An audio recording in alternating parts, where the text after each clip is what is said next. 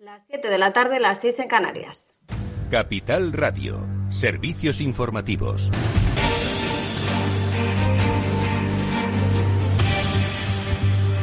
¿Qué tal? Muy buenas tardes. Más de 5 millones de euros es la cifra que reclama el Tribunal de Cuentas a los líderes independentistas por los gastos eh, durante el procés catalán y en concreto por esas embajadas catalanas y por las labores del Diplocat, por el dinero que se habría empleado indebidamente en esas actividades. Casi dos millones al expresidente Carlos Puigdemont y otro tanto al eh, líder de Esquerra, Uriol Junqueras, aunque hay otros eh, en total 40 encausados en ese ese proceso. Quedan por delante 15 días eh, hábiles y si no pagan se les embargarían sus bienes eh, personales. Una decisión que ha causado bastante revuelo. Desde el Partido Popular critican la posición del Ejecutivo y dicen confiar en las instituciones. Esto decía Cuca Gamarra, portavoz parlamentaria. En ese sentido, el Partido Popular defiende la independencia de todas nuestras instituciones, como no puede ser de otra manera, y hace un llamamiento al Gobierno a que defienda ellos a que defiendan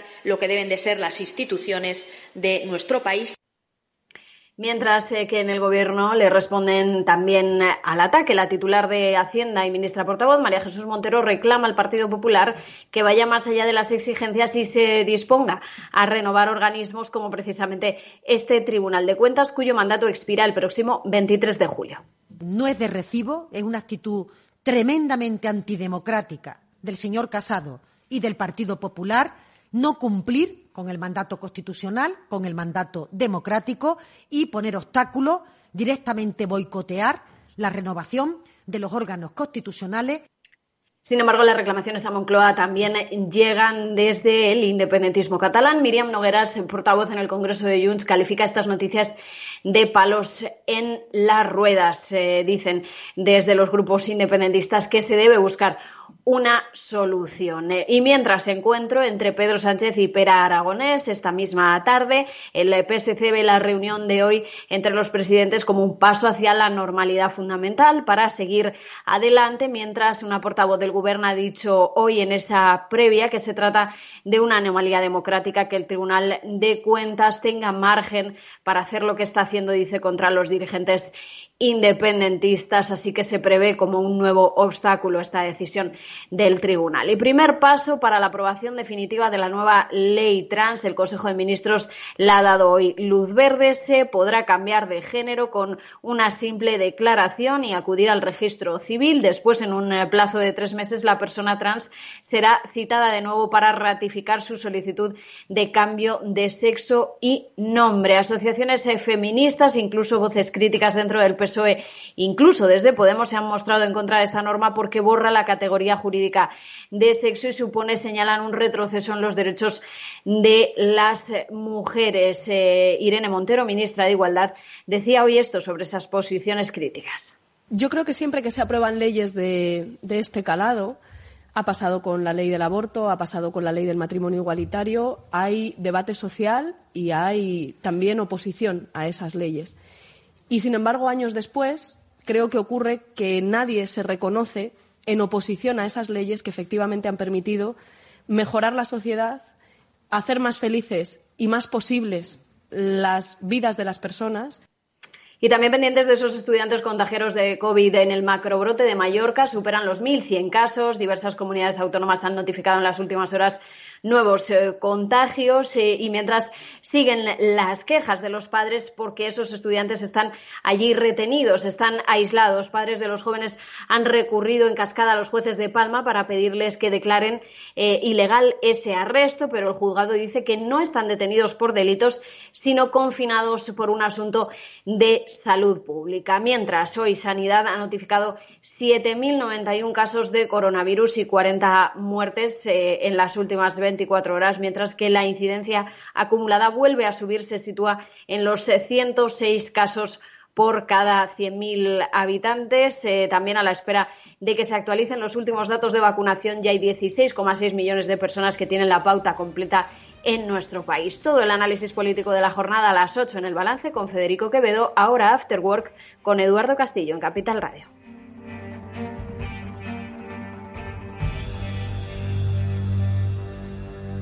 Capital Radio. siente la economía. ¿Te interesa la bolsa? Compra y vende acciones o ETFs con 0 euros de comisión hasta 100.000 euros al mes con XTB. Vente al broker mejor valorado por sus más de 300.000 clientes según Investment Trends y al mejor broker para operar según Rankia. xtb.es.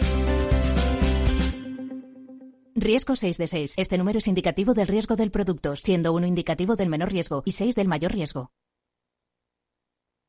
Capital Radio existe para ayudar a las personas a formarse y conocer la verdad de la economía. Los valores que Capital Radio defiende son la verdad, la libertad y la responsabilidad. Capital Radio es una empresa independiente que no se identifica con ideologías políticas. Capital Radio está aquí para ayudar a las empresas a comunicar cómo crean valor. Capital Radio apuesta por empresas sostenibles, transparentes y comprometidas con la sociedad. ¿Y tú? ¿También quieres trabajar por un mundo mejor? Aquí tienes tu sintonía. Capital Radio, con la gente que aporta y no se aparta.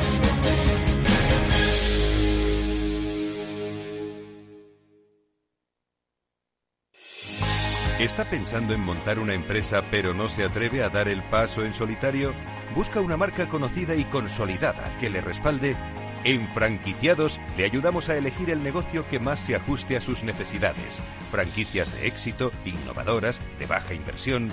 Los miércoles a las 12 en Capital Radio tienen una cita con el único programa de radio de España especializado en la industria de la franquicia. Franquiciados con Mabel Calatrava.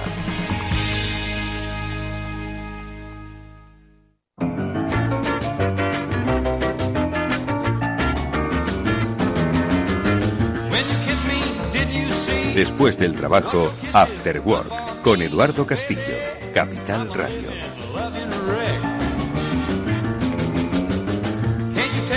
Buenas tardes, bienvenidos al After Work de Capital Radio, que ya comienza con todos vosotros y que hoy, bueno, pues pretende, como siempre, analizar la realidad económica que nos rodea y tratar, bueno, pues de vislumbrar un poco cuáles son los próximos pasos que debemos dar eh, pues en el terreno de la incertidumbre, que es básicamente donde se mueve la toma de decisiones empresariales o económicas. Hoy eh, hablaremos, como siempre es habitual, con Félix López, nuestro economista de cabecero, con, de cabecera, con Chimo Ortega, y también hará un hueco en su agenda Javi López Bernardo para siempre con algo de eh, literatura económica, bueno, pues ayudarnos a entender cómo se mueve el proceso mundo de, de las finanzas. Bueno, pues con ellos vamos a arrancar en este programa y eh, como digo, bueno, pues eh, conocer cuáles son las cosas que nos importan. Bienvenidos.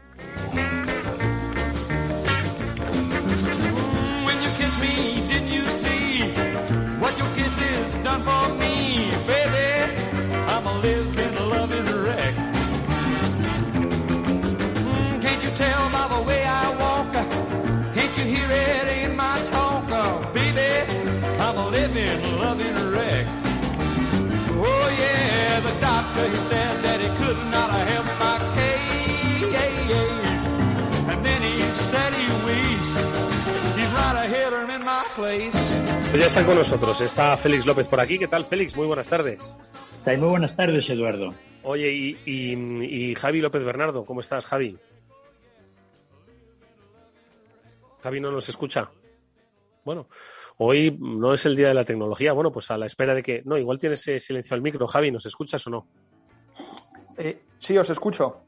Madre mía, cómo está la tecnología. Y si con estos bueyes tenemos que hablar en la recuperación, Madre mía, si tenemos que depender de la tecnología, ay Dios mío, ¿qué nos espera? Bueno, ¿cómo estáis amigos? ¿Qué tal eh, se aventuran estas semanas donde parece que todo se, se pone el auto de fe, el acto de fe en la recuperación económica que va a venir con las ayudas? ¿Cómo veis un poco la perspectiva? Em, eh, Félix, ¿qué tal la ves? Bueno, de momento bien, porque como la gente lo que se preocupa es mucho el verano, ¿no? A ver si este verano pues termina siendo bueno y de alguna manera pues terminamos todos disfrutando del verano y la gente que pueda hacer negocio con él, ¿no? En cuanto a la recuperación, pues todavía la vemos un poco lejana, en el sentido de que no acaba de arrancar el tema de las ayudas y veremos cómo, cómo eso evoluciona, ¿no? Y a qué velocidad. y si de alguna manera no hay algo entre tanto que, pues produzca un ralentí, ¿no?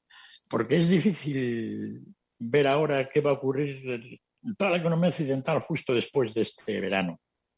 ¿no? Es decir, es cuando todo ya pues habrá madurado al nivel que, que sea y en algunos sitios pues la cosa irá para arriba y en otros pues seguramente va para abajo, ¿no? Así que ya, ya veremos, ¿no? llevamos varios meses como esperando, ¿no? Es una situación un poco, curiosa. A ver si se acaba la pandemia, a ver si el tema de la vacunación tiene efectos o no y ver cómo puede quedar todo, ¿no? Porque el mundo en sí es muy grande. En algunas zonas ha avanzado bastante, pero en otras no se ha avanzado nada. Y todas estas variantes de los virus están ejerciendo un efecto grande en lugares donde antes apenas había, ¿no? Por ejemplo, un lugar curioso, Cuba, ¿no?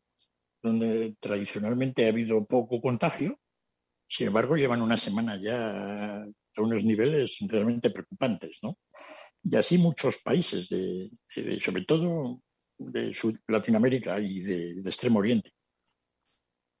O sea que es eh, una nueva, eh, como siempre, eh, nueva información que va añadiendo a la historia del propio virus, ¿no? Que ha ido pues un poco conformando su propia, su propia eh, historia pues cada día que pasaba y hoy sus variantes pues nos dan nuevos ejemplos y nuevas pistas sobre cómo inciden determinadas zonas que como efectivamente planteas antes no, no, no habían tenido una incidencia destacada como si se ha podido producir en, en otras, en otras zonas. Desde un punto de vista financiero, Javi, yo no sé la lectura que están haciendo los, los mercados un poco con respecto a lo que queda de, año. No sé si hay un poquito más de optimismo que otros meses o siguen, bueno, con cierta cautela. ¿Tú cómo lo ves? ¿Me escuchas ahora, Eduardo? Te escuchamos, Javi, te escuchamos. En, los mercados financieros es, es, incluso más difícil porque no se sabe muy bien lo que ocurre. Eh, uno ahora si mira los mercados financieros da la sensación que en realidad la pandemia nunca ha ocurrido. Ya sabes que esto lo llevamos comentando más de un año. Eh, ha habido diferentes fases de, esta especie de reencarnación de que no ocurre nada y los mercados financieros siguen en máximos históricos, eh, por unas razones o por otras. ¿no? Eh, la, sensación que da es que pues, hay mucha liquidez en el sistema, que también lo hemos comentado muchas veces. Te quería comentar algo mucho que quizás es, es, más fácil de explorar para que vean un poco la futilidad humana ¿no? de, de intentar de intentar hacer ninguna predicción. Una de las mayores empresas del mundo de cruceros es Carnival, que no sé si la conocerás. Sí, exactamente. Pues Carnival es, de las mayores empresas de cruceros del mundo. Y cuando salió todo esto de la pandemia, por allá por marzo del 2020, eh, ellos ya decían, la empresa tiene que ser optimista, ¿de acuerdo? O sea que tampoco hay que darles mucha fe de sus predicciones, pero bueno, los analistas y la mayoría de la gente pensaba eso también, que para septiembre ya eh, pues ya iban a tener una gran capacidad, o sea, que los cruceros iban a estar funcionando como si nada. ¿Por qué? Porque decían que a lo mejor, bueno, pues que a lo mejor después el calor mataba el virus, ¿te acuerdas al principio, no? Que había mucho esta, esta, esta teoría, que a ver qué pasaba a la vuelta del verano. Bueno, el otro día sacaron los números Carnival, que estamos ya en verano, o sea, estamos un año y medio más tarde de, los hechos, y la flota le está solo funcionando al 33% a Carnival, ¿de acuerdo? Y eso suponiendo que consigan llenar los barcos, que eso es otra historia. Ellos dicen que ahora creen que pueden llegar a una capacidad, pues, similar a los niveles de la, de la pandemia, ¿no? Eh, pues en, en, la primavera del 2022. Es decir, dos años después, más tarde, bueno, un año y medio después, más tarde, que en teoría era septiembre, de cuando se iban a alcanzar estos niveles. ¿Por qué te comento esto? Esto es un, patrón muy recurrente en, muchos de estos, de este tipo de sectores. También, pues, los cines son, otro claro ejemplo. Hay muchas, hay muchas empresas que, no han recuperado la capacidad, que hay una incertidumbre total sobre cuáles van a ser un poco sus perspectivas económicas. Ya no te digo al 2022, como decía Félix, esto es una historia que va mutando. Esto va mutando por países y vemos que en realidad pues seguimos teniendo muy poca idea. Tenemos mucha más idea de que antes pero bueno, el virus también mejora. Hay nuevas variantes, ¿de acuerdo? Pues que hacen pues, que la cosa sea más difícil de, pronosticar. Y entonces, pues te da la sensación pues, que para muchas de estas empresas es muy difícil decir incluso cuál va a ser de aquí la situación al 2023, que es un año y medio desde ahora, ¿no? O sea, es una incertidumbre total, pero las valoraciones no, no recogen nada de esta incertidumbre. Oye, Javi, de todas formas, eh, a propósito, tú hablabas de la flota de, los, de los cruceros, ¿no? Pero hoy mismo hemos conocido, a propósito de las previsiones ¿no? que hay, hemos conocido una noticia que no será ajena en la que United Airlines anunciaba un grandísimo pedido, por lo menos uno de los mayores de la historia, de 270 aviones, una inversión de cerca de 35 mil millones de dólares eh, entre aviones de Boeing y de Airbus, en un escenario en el que pues tú lo has dicho, todavía no queda nada claro cómo va a desarrollarse la movilidad. Entonces, yo no sé si los de United saben algo que no sabemos o, esto forma parte, qué sé yo, del, gasto, que por cierto, luego hablaremos del, gasto a propósito de las políticas keynesianas, eh, pues que muchos estados van a hacer, yo qué sé, para dinamizar, incentivar, no, no lo sé, lo habéis visto, ¿no? Sí, me, me, has, extrañado bastante la noticia. No conozco en detalle la situación de United Airlines, al igual que no conozco en detalle la situación de Delta ni, ni, de las otras dos competidoras, ¿de acuerdo? Pero bueno, siempre tiene que haber uno en la industria que invierte más que el resto, eso, eso siempre pasa. ¿Por qué United y no Delta? Bueno, pues, eh, por una serie probablemente razones. Probablemente su, su, flota estaría más anticuada. Yo, yo he leído la noticia igual que tú, ¿no? y decían pues que la flota querían renovarla, que sería buen momento. Aquí en el tema de las aerolíneas hay dos cosas, ¿no? Las aquellas que tienen pues un componente mucho más local, eh, que se, se, especializan en, en, vuelos a corta distancia, y eso la gente sí que cree pues que eso se pueda recuperar en cierto modo. Eh, el problema es que para las aerolíneas ese cierto modo, que para ti y, para mí, Eduardo, es suficiente con hacer esta especie de predicción malamente hecha, para una aerolínea con esto no llegas a ningún sitio, porque pequeños cambios en la, en la capacidad que tengas en la utilización de tus aviones hace que tus, que tus resultados se muevan dramáticamente, con lo cual tienes que afinar mucho más. Eh, todas las aerolíneas americanas eh, han estado en general mejor que las europeas.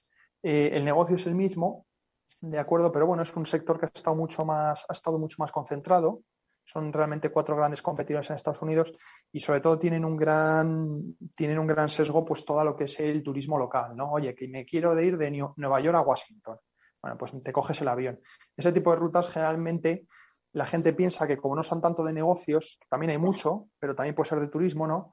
Pues se van a recuperar mejor que las otras. Eh, no te sé decir, pero, pero la verdad es que hacer esos programas de inversiones que tú comentabas y que comentaba la noticia con, con la incertidumbre que hay ahora, a mí se me antoja pues, pues, pues, pues bastante Cuanto menos extraño, así decirlo. Sí.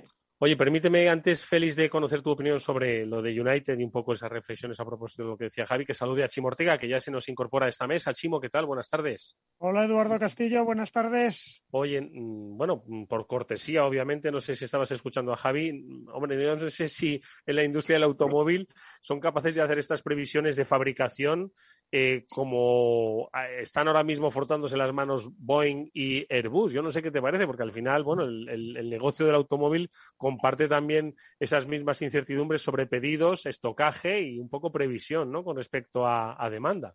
Pues al negocio del automóvil lo que le está fastidiando, que yo supongo que a las compañías aéreas también, es la falta de chips.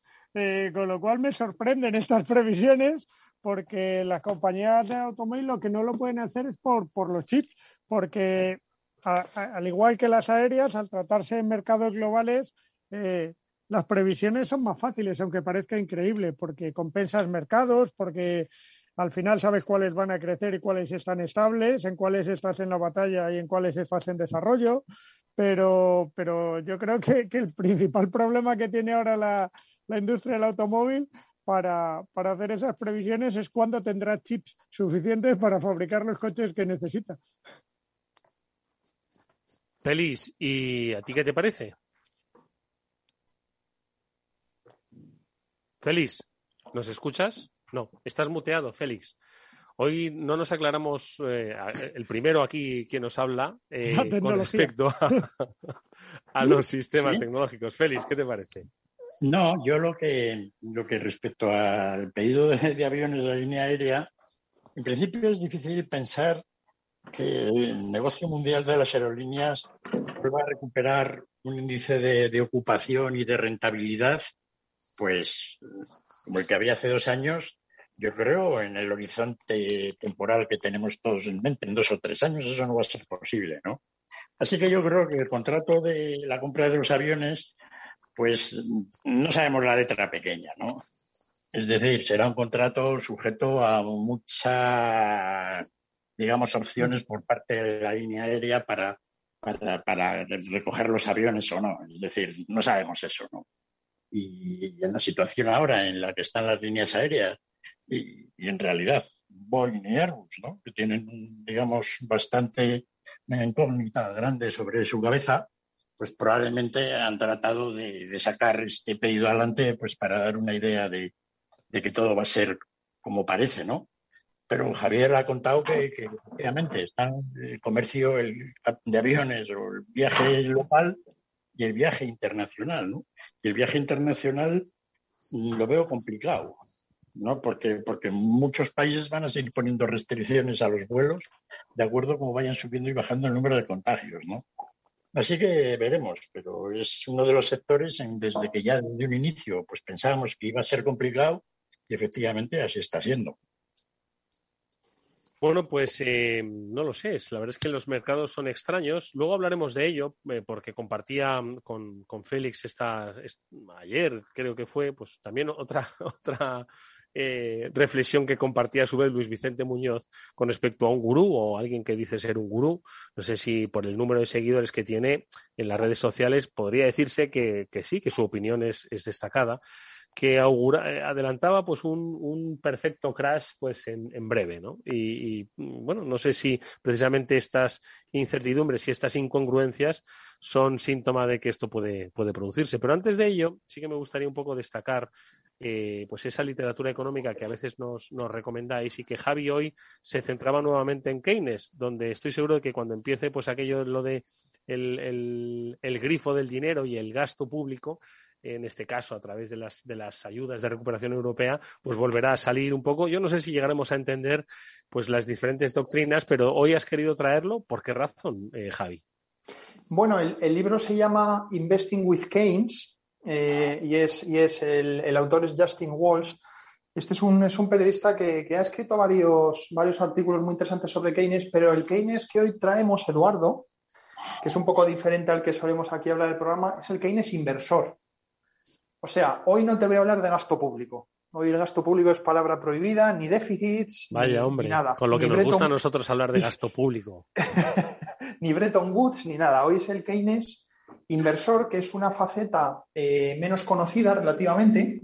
Todos conocemos pues, al Keynes que se dedicaba pues, a organizar el sistema internacional de comercio, eh, lo que decías tú de las políticas fiscales, etcétera, ¿no? Pero, pero el Keynes inversor es una figura igualmente fascinante más que nada porque, como puedes entender, el arte de invertir es, un arte eminentemente práctico, con lo cual uno puede saber si es bueno o mal inversor rápidamente, no tanto por sus teorías, que también Keynes las tuvo, como ahora, como ahora te contaré, sino por la rentabilidad que obtuvo. Eh, y ahora, desde hace unos años, afortunadamente, es relativamente reciente, porque, porque ha, habido, ha habido que hacer estudios que reconstruyan un poco cuáles fueron los rendimientos que obtuvo Keynes como inversor y ahora ya podemos saber pues, que los rendimientos que obtuvo pues, fueron espectaculares, ¿no? Y, Keynes fue sin duda alguna pues, uno de los mejores inversores de todo el siglo XX. ¿Qué te parece, Félix? Sí, ese es un temilla. Yo también tengo, no sé de qué libro nos, el libro de que nos comentaba Javier, yo tengo uno más antiguo, ¿no? También un poco analizando un poco la faceta esta de, de inversor de Keynes, ¿no? Incluso cómo se recuperó de, una parte inicial, digamos, bastante floja a nivel privado, pero que luego, a partir de la gran recesión y de la gran depresión y sus inversiones privadas, luego pues lo que gestionó del King's College allí en Cambridge, pues, pues digamos que, le salió muy bien, un poco como ha dicho, como ha comentado, como ha comentado Javier. Incluso él era muy especulador en sus inicios, ¿no? Especulaba mucho en divisas, tenía su propia teoría de los tipos de a plazo de las divisas. Y bueno, le cerraron los mercados, un poco que suelen hacer siempre los gobiernos, y entonces aquello le costó una pequeña fortuna, ¿no? Se quejaba mucho. No sé, a ver qué nos cuenta Javi de la parte de Javier de la parte de del Keynes inversor. Y se le puede seguir, es decir, o sea, de la misma forma que hay quien sigue a Warren Buffett, hay quien sigue pues a, otros clásicos de la inversión. Eh, ¿Podríamos decir que, si sigues el modelo de Keynes te puedes hacer rico o te puedes arruinar, Javi? Bueno, tienes muchas lecciones con las que, con las que aprender, Eduardo. La primera, la primera de ellas es que eh, al igual que a nivel académico el ambiente de Keynes era propicio para lo que acabó él siendo, asesor del gobierno, eh, profesor en Cambridge, etcétera, no era un ambiente muy propicio para la inversión. ¿De acuerdo? La inversión se consideraba pues, pues casi como un vicio mundano y él pues estaba pues con toda esta gente del círculo de Bloomsbury, ya sabéis, Virginia Woolf y esta gente y se dedicaban a otras cosas que ellos creían que eran más elevadas. Podía ser la ética, podía ser la escritura, cualquier cosa. Y la inversión Keynes Madre mía, si yo no tuviese que pagar el piso y cosas así, te juro que me dedicaba también a, lo, elevado, ¿eh? No, no tendría ningún problema. Keynes empezó a cambiar un poco la opinión. Justamente Félix hablaba de las. Y esto es interesante que os, que os cuente un poco la perspectiva histórica, porque es la parte realmente interesante de, todo esto. Keynes empezó a invertir al acabar, pues eh, él estuvo, si recordáis, en, la conferencia de Versalles, cuando firmaron la por las condiciones de, de, rendición en la Primera Guerra Mundial. Y luego Keynes, eh, justamente Gran Bretaña se salió del patrón oro. Recordad que entonces eh, fue, una, fue la primera, el primer gran experimento en el siglo XX de tipos de cambio flotantes. No, no, había, ningún, no había ningún tipo de control, ¿no? sobre cuánto tenía que valer la libra en, en, onzas de oro, por ejemplo. Entonces, eso, como decía Félix, le, permitía a Keynes fue de los, ser de los primeros especuladores de la historia en monedas de manera documentada, ¿no? En el siglo XVIII siempre ha habido, ¿no? Gente y gente que ha hecho arbitraje, ¿no?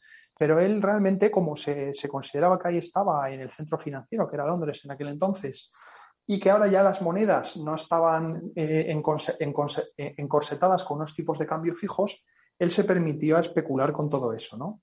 Y bueno, y tuvo, y tuvo, un, y tuvo una rentabilidad bastante mediocre. Eh, al principio no le fue, no le fue mal, pero luego empezó a, no le empezaron a ir las cosas. Ese mercado, como dice Félix, se lo cerraron básicamente cuando intentaron volver al, cuando los británicos volvieron al patrón oro, ¿de acuerdo? Que fue pues en, pues que fue en la mitad de la década de, 1920.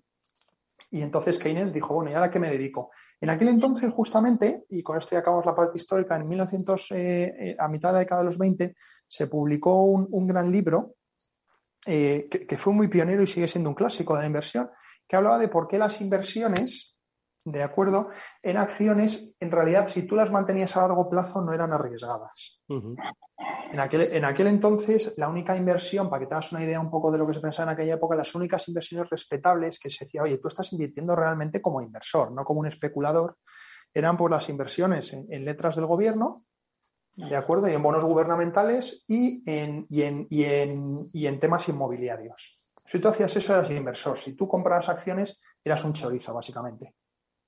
Ahora ya sabemos que esto no lo pensamos así, ¿no? De hecho, es casi lo contrario. Ahora el que compra los bonos, dices, pero ¿cómo vas a comprar un bono que no paga nada, no? Para que veas cómo cambian las percepciones ¿no? a lo largo de la historia.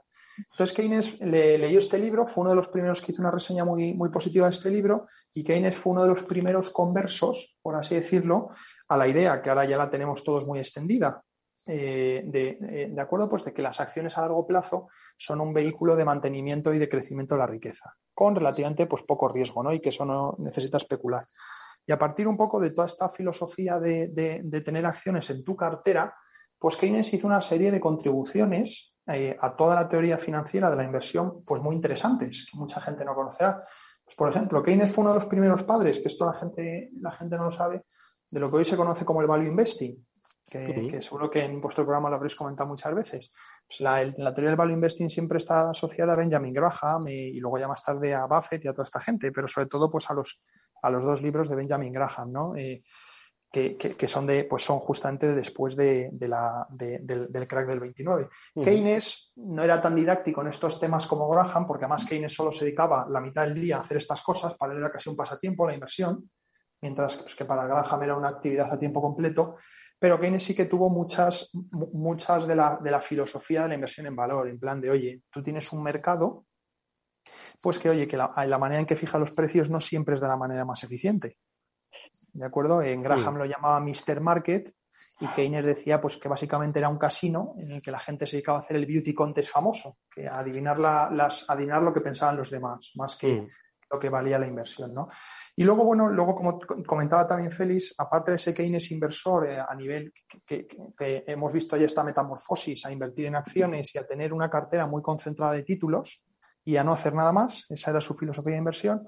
Luego teníamos el Keynes que se dedicaba también pues a, pues eh, a, asesorar a muchos eh, fondos, de, fondos de seguros en, Reino Unido y que también estaba eh, junto con el fondo que tenía la Universidad de Cambridge. Uno de los fondos que tenía, uno de los fondos para, hacer, para, para, hacer crecer un poco el patrimonio del el endowment que, llamamos hoy en día, era el Chess Fund y Keynes fue el gestor del Chess Fund durante casi dos décadas. Entonces, todos eh, todos esos eh, rentabilidades del Chess Fund están ahora ya muy bien documentadas. Eh, si se comparan con los índices, fueron absolutamente espectaculares. Ten en cuenta que el Keynes inversor tuvo que vivir la, salida del patrón oro, la vuelta al del patrón oro, la salida del patrón oro de nuevo, tuvo que vivir el crack del 29, tuvo que vivir una guerra, una guerra mundial, la Segunda Guerra Mundial, ¿no? Mm. O sea, fueron dos décadas en las que pasaron, como te puedes imaginar, muchísimas cosas. Mm. Y aún así el performance, o sea, lo que fue la rentabilidad del fondo fue absolutamente espectacular. Bueno, oye, pues mira, no, no está mal. O sea que ahí, con todos, con todos los, los movimientos eh, políticos, eh, sociales, culturales que se produjeron, oye, gestionar eso en esos tiempos no, no, debió ser, no debió ser fácil. Bueno, pues eso, eso que se lleva y eso que, que conocemos, porque insisto, esta faceta que nos sacas hoy, Javi, es muy poco conocida entre, entre los, los, bueno, los amantes amateur de la economía, vamos a decirlo así, ¿no? Sí, es, una, es la parte menos conocida y, yo creo que es una parte de la que se puede aprender mucho. De hecho, unos, eh, el mejor, la teoría general, ya sabes, pues que es el libro en el que, en el que tienes explica toda un poco su, su, último pensamiento económico, toda la intervención, lo que decimos, que hay que, pues que los sistemas algunas veces entran en depresiones y ese es el punto de equilibrio, o sea, los sistemas no se autocorrigen como dice la economía tradicional, ¿no? Pues bueno, uno de los mejores capítulos de la teoría general, y, aquí la gente que no conozca al Keynes inversor, pues claro, dirá que este capítulo, pues de dónde viene, es un capítulo pues que es el que se conoce como el estado de las expectativas a largo plazo que, es un, que, es un título, entre comillas, horroroso para luego lo bien que escrito que está el capítulo, en el sentido de lo que, lo que quería hablar aquí Keynes era, oye, ¿qué determina la inversión de una economía? ¿no? Y a partir de ahí se tiró una, una disertación de cómo funcionan los mercados financieros. Y en, y, en esa disertación, que es, que es muy teórica, porque está en, está en el corazón de la teoría general, esto no, es un, esto no es como el inversor inteligente de Benjamin Graham, que te enseña a, coger los stocks, las acciones más baratas o a cómo invertir. No, esto es parte de un engranaje teórico. Es uno, de los, es uno de los capítulos mejor escritos en la historia de la inversión, ¿no? Y mucha gente, de hecho, como Buffett, pues lo ha, lo ha, recomendado siempre como lectura, ¿no? Ese, ese capítulo de la teoría general, porque además Keynes escribía muy bien y el capítulo ese es, es absolutamente brillante. Bueno, pues, eh, ¿cómo se llama el libro? Lo digo para los interesados, pues que puedan verlo, preguntarlo e incluso comprarlo y luego leerlo, por supuesto. ¿Cómo se llama, Javi? El, libro se llama Investing with Keynes, eh, invirtiendo con Keynes. Y, el, pues y, el, autor es Justin Walsh, W-A-L-S-H. Bueno, pues nada, los eh, que defienden las teorías keynesianas que sepan que también, si les apetece, pues pueden, ¿por qué no?, seguir un modelo de, inversión, el que hoy nos ha recomendado a través de esta publicación Javi López Bernardo, al que ya, por cierto, despedimos y agradecemos que haya pasado estos minutos con nosotros de Afterwork. Javi, como siempre, gracias, un placer haberte visto y escuchado. Cuídate mucho. Muchas gracias, Eduardo. A todos. Nosotros vamos a seguir, pero antes vamos a escuchar este consejo. Si inviertes en bolsa y no conoces a XTB, es muy probable que estés pagando de más. Atento, con XTB comprar o vender acciones y ETFs no tiene ninguna comisión hasta 100.000 euros de valor nominal al mes. ¿Vas a seguir pagando comisiones en tus operaciones? Recuerda, XTB no te cobra comisiones en la compra y venta de acciones al contado y ETFs. Entras en xtb.es, abres una cuenta online rápida y de una manera muy sencilla y recibirás atención al cliente en castellano y que está disponible además las 24 horas del día. ¿Qué estás esperando? Ya son más de 300.000 clientes los que confían en xtb.es. Riesgo 6 de 6, este número es indicativo del riesgo del producto, siendo 1 indicativo del menor riesgo y 6 del mayor riesgo. After Work, con Eduardo Castillo.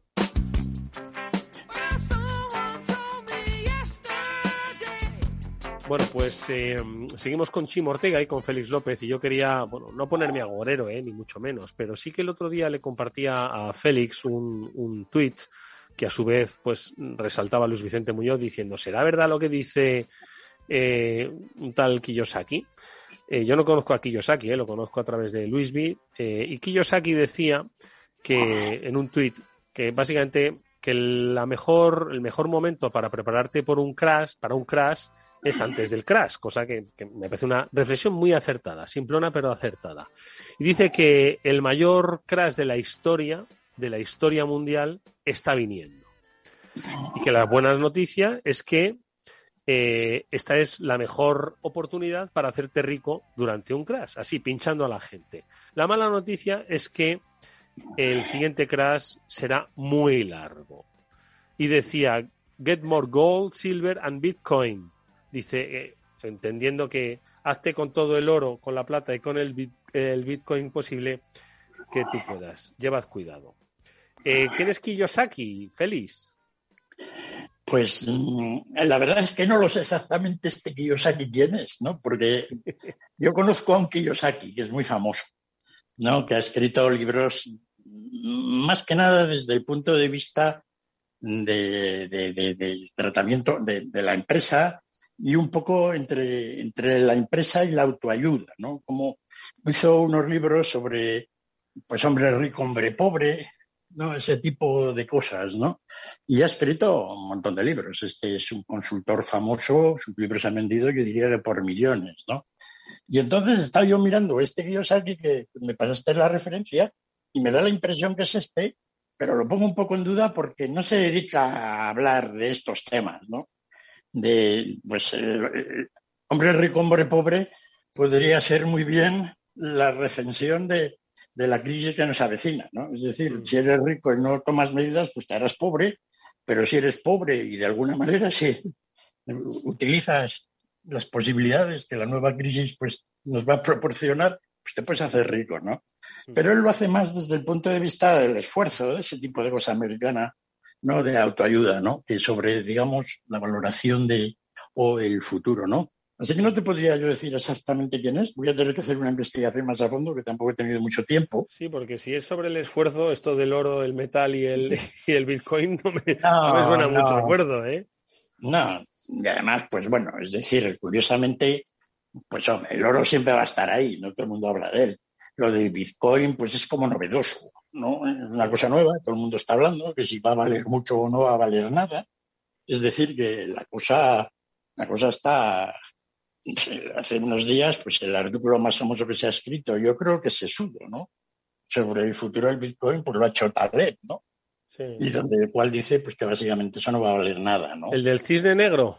Sí, Taleb, que es un personaje, pues eh, sobre estos temas, pues tiene más conocimiento que muchos otros, pues hace 10 días hizo un artículo muy bien documentado que básicamente es un poco lo que hemos venido comentando, es un poco sobre el Bitcoin. Aparte de que puede haber muchos Bitcoins creados, eh, es una tecnología que se puede quedar anticuada, pues no queda muy claro cuál es la función del Bitcoin. No puede ser una unidad de valor, porque la gente no cobra sueldos, no todo se referencia al Bitcoin, por lo tanto no puede ser una unidad de cuenta, como, como método de pago es fatal porque sube y baja de valor. Es decir, es muy difícil hacerse una idea de qué es lo que puede valer un Bitcoin si es que sirve para nada. ¿No? Y bueno, pues Taleb dice que el valor es cero. Entonces, claro, cuando, cuando gente como Taleb, pero no solo Taleb, muchos otros, ¿no? Y yo voy un poco en esa, yo no diría que vale cero, pero va a valer poco, ¿no? Sobre todo porque va a haber muchos sustitutos, y de entrada ya lo está viendo, ¿no? Sí. Entonces, pues decir que en una situación de crisis una cosa que, parece que está cara, pues la compres ahora no parece lo más razonable. Lo del oro, pues bueno, siempre estado ahí, ¿no? Y no parece que la gente que ha invertido en oro pues se haya arruinado. Tampoco es que hayan ganado mucho, pero bueno, pues ahí lo tienen, ¿no? Y además, si lo, tienen en propiedad, pues lo pueden ver de vez en cuando. Sacan de la, caja fuerte, lo miran como brilla y algo que se sacan, ¿no? Pero, pero poco más, ¿no? Sí, pero, pero mira, es que yo me quedo con el, con el, con la parte del tweet, Chimo, ¿a ti qué te parece? Que dice The biggest crash in world history is coming. Lo he dicho en mi inglés macarrónico, que es pues perfectamente comprensible. En, tu inglés macarrónico y todo, lo que te pone los pelos de punta. Porque vamos. Un millón seiscientas mil eh, personas. Es decir, bueno, es un. Digamos que optimista no es. No, no sé. Feliz, ¿tú crees que está por llegar el, el best crash, no, el biggest crash in world history? Mm, el biggest no. Pero que va a venir uno. El biggest, biggest no. Que va a venir uno, sí. Ya, pero porque- lleva viniendo, esto es como lo de, madre mía, lleva viniendo no sé ni cuántos, ni cuántos años ya, ¿eh? Esto es como lo del lobo, ¿no? No, qué bien, porque ¿os acordáis que, que en la anterior crisis, pues la reina de Inglaterra, y cuando fue a la London School of Economics, le preguntaba a nuestro querido Garicano que por qué no lo habíamos previsto, ¿no? Pero sin embargo, esta crisis que, que, vendrá, pues es la más prevista de la historia. Es decir, porque todo el mundo lleva viviéndolo desde hace varios años. Incluso aquí lo hemos comentado muchas veces, que, los mercados están a unos niveles altísimos y cada vez, nos acaba de informar Javier, pues están ahora en el momento más alto de la historia. Mm. Así que ahí estamos. La idea de que va a venir un gran crash es precisamente como los mercados están en el nivel de valoración más alto que la historia y como todo lo que sube pues suele bajar, pues ahí andamos, ¿no? Pero la idea de Kiyosaki pues es curiosa porque nadie le está haciendo caso.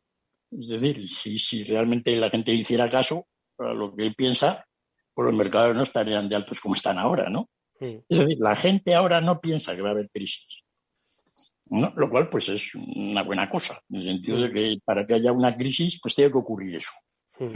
¿no? Es decir, que la gente piensa que no la va a haber. Mm. A nivel de mercados, ¿no? Pero, bueno, mucha gente, ¿no? Ahora ya todo el mundo escribe sobre esto. O sea que ya pronosticar, como decían de los economistas, el chiste, ¿no? Ha pronosticado 11 de las últimas tres crisis, ¿no? Pues ahí andamos. Chimo, ¿tú qué crees? Madre mía, porque el Twitter verdaderamente, como Yo, dices, a ver, aterrador. ¿eh? Eduardo Castillo, eh, oyendo, viendo el Twitter, ya te decía, me pone los pelos como escarpias, pero oyendo a nuestro, a nuestro gran gurú Félix, me pone más nervioso todavía, porque igual no es la la mayor crisis, pero oyendo a Félix sí que casi ya garantizo que viene una crisis. Entonces, la verdad, eh, tiene que venir una recesión, eh, está claro. Eh, la pandemia lo que ha, yo no sé si os lo he comentado alguna vez, un empresario me decía, eh, yo estoy deseando pasar de pandemia a crisis, porque crisis me viene, pero la sé manejar, porque lo he hecho otras veces. Pandemia no he sabido manejarla. Entonces, depende del optimista muy que quieras ver eh, o que quieras ser ante lo que te viene, pero la situación no es buena, ¿no?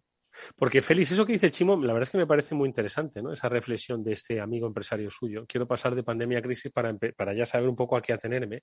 Claro, es que hemos pasado de una crisis pandémica que ha afectado indudablemente a la economía, pero las crisis de la economía son, o sea, esto es como el efecto posterior, ¿no? Es la, sacudida, una, el golpe inicial, pues ha provocado un quebranto económico, pero ahora tienen que venir las sacudidas, ¿no? Lo que ocurre es que esa sacudida parece que se está tapando, no sé si mitigando, pero sí tapando con eh, la promesa de, los fondos europeos. Entonces, ¿tú piensas que, como este amigo de Chimo, que la crisis todavía está por llegar, que lo que estamos viendo ahora es, bueno, pues la- los efectos innegablemente económicos que se producen por un, por un quebranto en la actividad del día a día, pero que la crisis todavía está por llegar, con fondos o sin fondos europeos?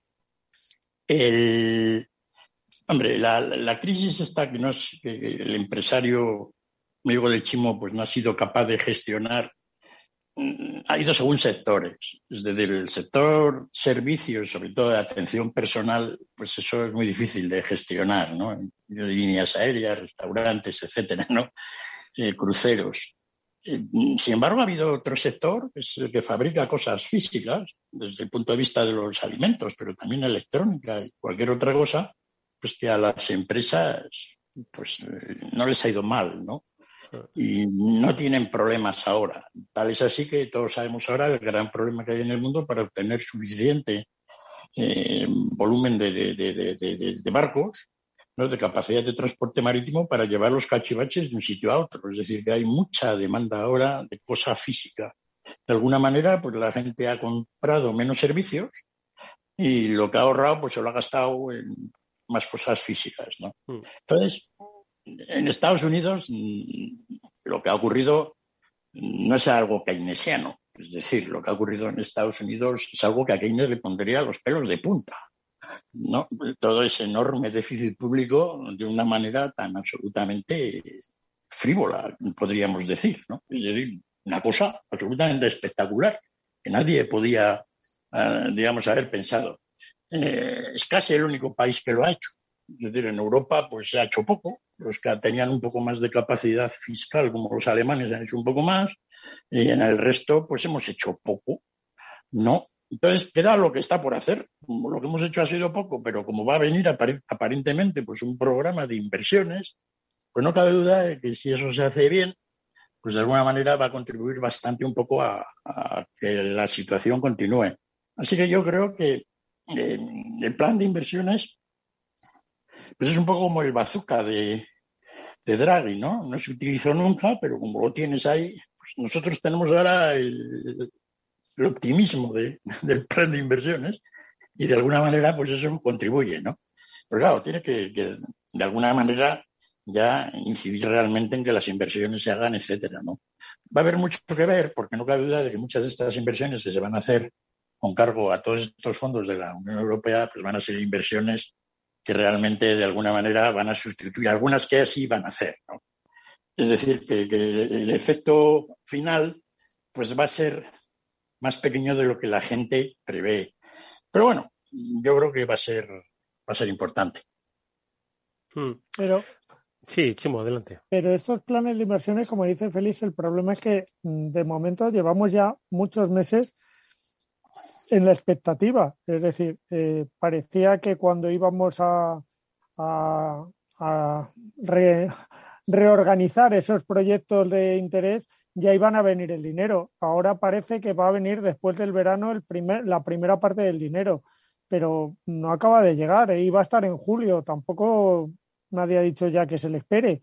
Yo no lo sé, pero yo creo que está habiendo un problema quizá también de que a la espera de esos planes, sobre todo algún tipo de empresas, no todas les afecta igual la crisis ni están dispuestas a invertir igual cuando lleguen esos planes de, la Unión Europea, cuando llegue ese dinero, eh, están retrasando inversiones a día de hoy. Yo creo que estamos retrasando esa salida también porque, porque estamos todos a la espera. Vivimos en un mundo a la espera ahora mismo. Y, yo creo que eso está siendo malo para la economía. Sí, todo esto lo que está demostrando pues es la incapacidad de los gobiernos occidentales de poner en marcha en plan procesos de inversión de alguna manera en colaboración con el sector privado. No hay conocimiento de cómo hacerlo y entonces no tienen ni idea de qué hacer.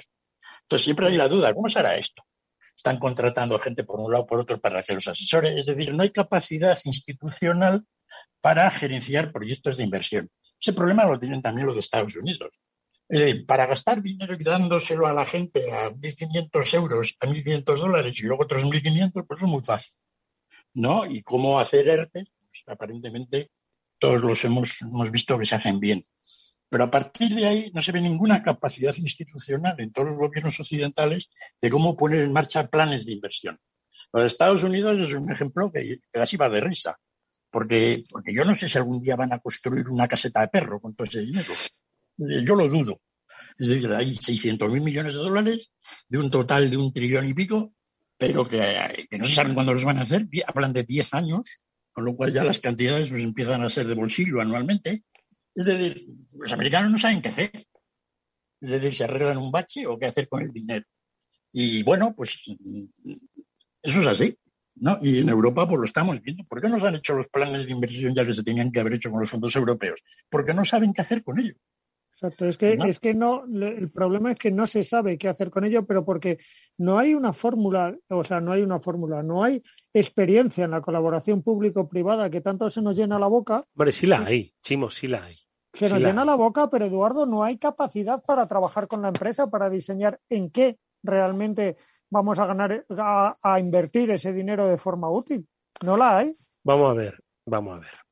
Em, ¿Cómo era aquello, feliz de abrir una, que unos abran una zanja y el que está detrás, pues la tape, ¿no?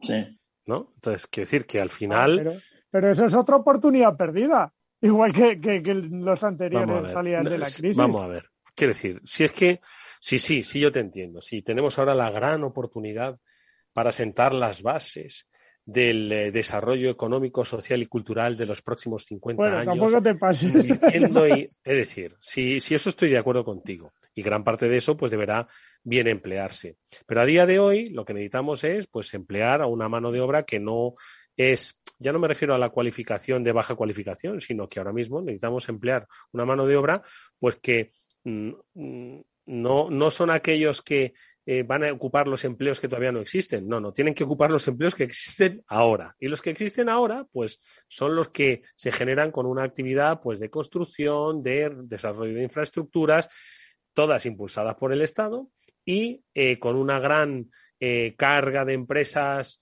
eh, que es la que se adjudica los contratos y luego las empresas motoras, las empresas tractoras, por decirlo así, y luego la gran lista de pymes que proveen de servicios a esas empresas. Y esto yo siento que sea así de, de vulgar, pero es que es así, Félix. Por supuesto que habrá dinero para el emprendimiento, para el desarrollo, todo con un carácter pues sostenible, inclusivo, diverso. Si es una cosa no quita la otra. Es decir, si tú puedes hacer obras, ¿sabes? Y, buscar las fórmulas pues con un equilibrio eh, medioambiental pues más adecuado, ¿no?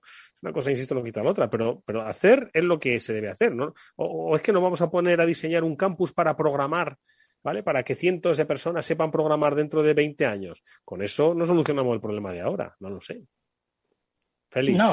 No, no, pero Chimo tiene mucha razón y es un poco lo que hemos comentado. Es decir, eh, incluso todo el gasto de estos fondos pues se hacen con programas, como tú has hablado, de sostenibilidad, todo esto, ¿no? Pero eso complica bastante el tema, ¿no? Porque es poner más restricciones a la cosa de cómo debería hacerse todo esto.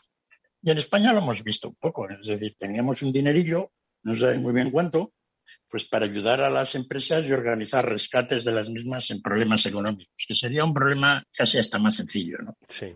Que, este. Y ya hemos visto dónde acabó. de los ICOs y tal, ¿no? Los ICOs y no, el plan de rescates que se han dado a tres empresas, una la primera. La ah, bueno, sí, la de Plus Ultra, efectivamente. ya hemos visto dónde ha acabado todo eso, no sabemos para qué ha sido, ¿no? Todo ese programa. sí, con, con esos antecedentes la cosa va regulera, sí. Entonces ahora, pues hombre, hay, que hacer un programa de electrificación y de cómo organizar todo, digamos, el transporte por carretera eléctrico, estaciones de servicio eléctricas, nuevas líneas de alta tensión, generación, todo eso, ¿no? Bueno, pues ese parece ser que es un proyecto, digamos, claro. Ahora, ¿quién lidera eso? ¿Cómo se hace eso? lo que yo no veo es de la capacidad institucional de hacerlo, no la veo yo, pero en ningún sitio de Europa. ¿no? Y entonces veremos cómo, va ocurriendo todo esto. El problema es que son tantos temas tan diversos que nadie va a tener la capacidad de verlos desde, vamos a hablar de ellos en este programa, ni te digo, ¿no? los próximos años. Pero, pero siempre nos vamos a quedar con la idea de que no vamos a saber mucho, ¿no? De cómo todo eso va a encajar. Bueno, tampoco sabemos mucho de lo que ocurre ahora generalmente en la economía y va funcionando, ¿no? Si se van haciendo cosas razonablemente razonables, un poco más allá de cavar y tapar, que tampoco es malo, pues, pues bueno, iremos viendo un poco los resultados, ¿no? Pero como yo no veo mucha capacidad institucional, no creo que vaya a haber inversiones tan rápidas. Algo que los chinos lo hacen de dos patadas, por poner un ejemplo. Sí, aquí sí, va a haber mucho pues burocrático, eh, eh, autonómico, eh, sí, va a haber, bueno, pues lo que conocemos un poco todos, ¿no? Con perdón, que falta el impreso que no se puede hacer porque nos falta un impreso. Sí, y lo que dice Félix, ¿no? O sea, lo del el tema medioambiental van a decir, vale, usted, ¿qué requisitos de CO2 tiene? Y dice, ¿cómo que yo? Si no, nunca había hecho un plan de esto, entonces tendré. Sí, lo va a ralentizar. No digo que sea malo, pero sí que es cierto que hay que buscar mecanismos que, respetando estas cosas, bueno, pues sean un poquito más eficaces, más eficientes, ¿no? No lo sé. No, pero tal como además tenemos ya aprendido y lo que hemos visto, cómo funciona la administración en España en otros sitios. Es decir, cualquier que quiera hacer algo, una mina, ya hemos visto 20 veces, pues va a haber que hacer 50 estudios. Ahí va a haber, ahí sí que va a haber un filón. O sea, la cantidad de gente que va a tener contratos a 50.000 euros para ver cómo el pato de no sé, va a ser eso glorioso. Es decir, ¿no? Ya sabemos además que se va a llevar ese dinero. ¿no? Es decir, que ahí, va a haber una inflación total. ¿no? Gente que va a trabajar las puestas haciendo pues, proyectos de cómo influye pues todos esos aspectos que, se plantean en estos programas en la ejecución en sí del programa. Así que ya veremos, ¿no? Bueno, pues. En Estados Unidos es lo mismo, ¿no? en Estados Unidos lo mismo. Yo pensaba que en mm. Estados Unidos lo iban a tener un poquito más claro, ¿eh? La verdad. No, pero el problema, el problema de, de, de la incapacidad mm, que tiene el sector privado en América de hacer inversiones si no es sujeto a unas limitaciones tremendas medioambientales, pues es algo espectacular, ¿no? Es decir, en Estados Unidos la mayor parte de las fábricas que se quieren construir ahora se sujetan a oleoductos, todo tipo de cosas. Es decir, ya lo hemos visto en los últimos meses. Años. Y se nota mucho en el mismo, la misma motivación de las empresas en montar fábricas. Es decir, ahora pues sí, resulta de que los gobiernos les dan, les dan terrenos y les dan incentivos para que hagan fábricas de microprocesadores, pero luego resulta de que no hay agua para los microprocesadores.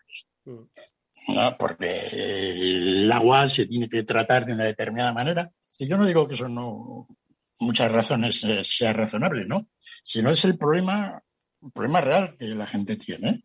Claro, uno dice, no, fíjate tú en el antiguo oeste, ¿no? Como Estados Unidos se hizo. Tirabas un ferrocarril por medio de ningún lado y allí no te preguntaba nadie nada. Ahora es casi imposible. ¿no? Es decir, ¿cómo se plantea eso ahora? Es realmente complejo, ¿no? Y pasa mucho en todos, en todos los sitios. Es decir, el otro día estaba yo, no, digo que no, con unos grandes amigos que han tenido que hacer un fabricón, se han tenido que ir a Guadalajara, porque en la provincia de Madrid no lo podían haber hecho, porque desgraciadamente en los cimientos había aparecido pues una ruina romana. Está muy bien, pues ahí está la ruina, pero nadie ha sabido qué hacer con ello. Salvo que ellos han tenido que quedar con el terreno y irse a otro, a 20 kilómetros más allá y gastarse unos millones de euros en, la nueva cosa, ¿no? Es un ejemplo pues, un poco ya de mala suerte casi. Pero, pero la mala suerte ahora a la hora de hacer planes de inversión un poco amplios, pues es muy grande, ¿no? En fin, bueno, va a ser interesante verlo, ¿no? Porque sin lugar a dudas. Esto de la capacidad institucional, según va aumentando la complejidad, pues la capacidad institucional debería aumentar al mismo nivel. Hmm. ¿no? Es decir, no es que tenga, pero sin embargo hemos ido al revés. Es decir, tenemos ahora menos capacidad que hace unos años a nivel gubernamental en toda Europa. Hmm. Bueno, pues eh, son muy interesantes, sin duda alguna, las reflexiones que hoy nos habéis dejado y que dicen un poco, pues, por dónde van a discurrir los tiempos económicos que, que vienen, verano mediante. Y mm, nada más que agradeceros, como siempre, Félix y Chimo, que hayáis estado con nosotros estos minutos de After Work. Amigos, que seáis felices, eh, que os cuidéis y nos vemos, nada, en unos pocos días. Muchísimas gracias, Félix, Chimo. Gracias a ti, Eduardo. Y nosotros, amigos, nos despedimos hasta mañana, que volveremos como siempre a la misma hora, 19 horas en el Afterword de Capital Radio. Por supuesto, nos podréis oír a través de internet y si lo estáis hoy escuchando, bueno, pues que sepáis que en los podcasts nos tenéis siempre que queráis, a la hora que queráis. Néstor Betancor gestionó técnicamente el programa. Os habló Eduardo Castillo. Hasta pronto.